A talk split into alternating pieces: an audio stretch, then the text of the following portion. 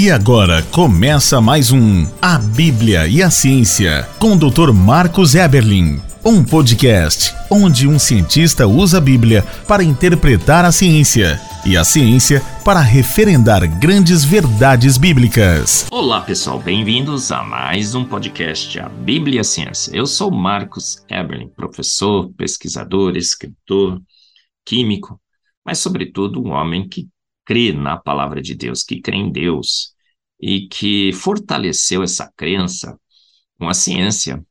Na realidade, eu digo que eu não creio em Deus e nem creio na autoridade da Bíblia. Eu tenho certeza absoluta que Deus existe e que a Bíblia tem autoridade plena.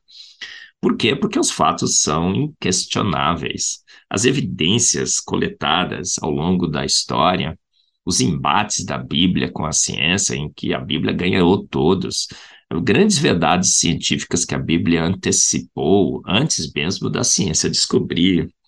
São evidências inquestionáveis, avassaladoras, a favor da Bíblia, da sua inerrância, infalibilidade e a favor da existência de um Deus. Entendo que Deus existe. Entendo que a Bíblia é a autoridade final. E nesse podcast, o 135, falarei sobre mais uma grande verdade científica da palavra de Deus. O título é esse: E viu Deus que tudo era muito bom. Dois pontos. As baratas e as minhocas. As baratas e as minhocas. Os versículos chaves desse podcast, primeiro é Gênesis 1:31. E viu Deus tudo quanto fizera, e eis que era muito bom. Salmos 8,45 diz também: Que é o homem para que te lembres dele, e o filho do homem para que o visites, pois pouco menos do que os anjos o fizeste, e de glória e de honra o coroaste. Então Deus fez todas as coisas e viu tudo que era muito bom. Deus fez o homem e viu que era muito bom. E Deus fez toda a criação e viu que era muito bom. Mas aí você vai me perguntar, mas professor, as baratas, as mulheres principalmente, as baratas, Deus deve ter feito alguma coisa estranha lá. Talvez ele tenha, é, no meio de tudo que ele viu que era muito bom, ele esqueceu das baratas. Será que as baratas não seriam classificadas dentro desse muito bom de Deus? Sim, Olha, não sei se você já tem conhecimento, mas a ciência estudou a ação das baratas. E o que, que nós vimos? As baratas são insetos muito diversos e abundantes na Terra.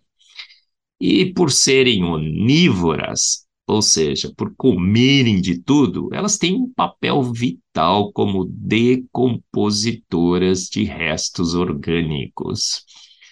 Além dessa função, elas fazem parte da dieta de muitos outros animais, como aves, aranhas, lacraias e escorpiões. Então, de fato, você pode colocar as baratas dentro dessa classificação de que Deus viu tudo quanto fizera e eis que era muito bom. As baratas causam uma certa repugnância aos homens? Sim, eu acho que também Deus planejou essa repulsão que temos por elas, porque como elas comem de tudo e elas foram feitas para decompor os restos orgânicos, são impuras. Então Deus já criou essa repulsa, essa esse nojo, não é, que muitos temos das baratas, para que nos afastemos delas. Olha, não é bom, elas é, não são puras podem contaminar, podem trazer doenças, né? micro-organismos, inclusive, substâncias orgânicas. Mas as baratas são extremamente úteis, decompositoras. Olha, mas professora, elas invadem as nossas casas. Não, não é bem assim. É, foi o homem que criou todo esse sistema, redes de esgotos, não é? que conectam o meio ambiente às suas casas, e por onde o homem elimina boa parte dos seus restos orgânicos. E as baratas, cumprindo a sua função, começam a decompor esses restos orgânicos e vão decompondo atrás desses restos e acabam chegando nas nossas casas. Culpa do homem, do sistema que ele criou. Olha, você inclusive lendo a Bíblia, ele diz: olha, esses restos você deve levar para longe da sua casa. Então é um erro de design nos sistemas que criamos. Olha, é, são inevitáveis hoje? Talvez sim. É um mal que não temos como evitar, essa conexão direta. Mas as baratas não têm culpa. É, restos de é, material orgânico. Talvez se não existissem baratas na Terra, estaríamos acumulando restos orgânicos e a situação seria caótica.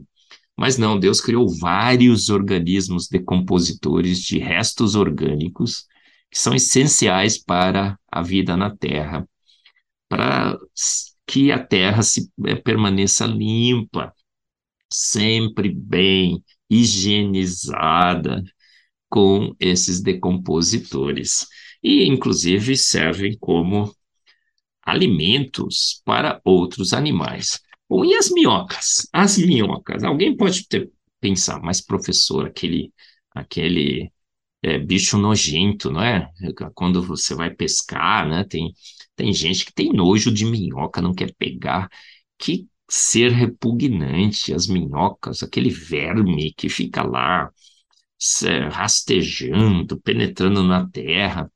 Será que as minhocas têm função? Olha, minhocas são animais é, sensacionais, majestosos. Eu falo sobre elas no meu novo capítulo do meu livro Antevidência.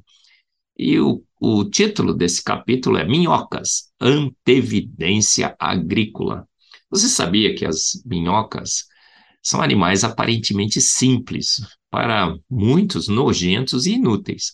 Mas, como tudo na vida, minhocas são de fato assombrosamente complexas, engenhosamente projetadas e crucialmente úteis para a vida. Se você gosta de pescar ou tem, como eu tive um pai, é, viciado em pescaria, aficionado, aficionado em pescaria, você já deve ter manuseado uma delas e percebido a elasticidade e capacidades únicas de contorcionismo das minhocas e sua força desproporcional ao seu tamanho. Às vezes você quer colocar uma minhoca no anzol e não consegue. São bichos projetados, então, para cavar eficientemente. Esses vermes são de altíssima tecnologia, têm um corpo alongado, cilíndrico, recoberto por anéis para é, flexibilidade e força, e com algumas cerdas corporais que as minhocas usam na locomoção, e se acham em diferentes tamanhos e cores. E para que servem as minhocas? Olha, as minhocas, sabe o que elas fazem? Elas são agricultores antevidentes. Elas agem como os tatuzinhos do solo, afofando o solo, areando o solo, umidificando o solo, e como garçons das plantas e de todos nós. Sabe por quê? Porque elas misturam os nutrientes do solo. Elas pegam nutrientes da parte mais superior do solo e levam esses nutrientes para onde as plantas precisam, aonde estão localizadas as suas raízes. Olha que função sensacional.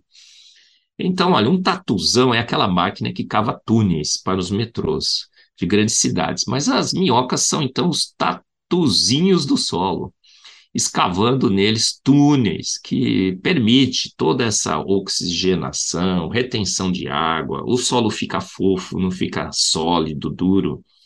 E o humus, aquela terra ingerida e digerida pelas minhocas, misturada com matéria orgânica, se torna então um adubo natural, rico em nitrogênio, cálcio, magnésio, fósforo, potássio, um material importantíssimo para solos férteis.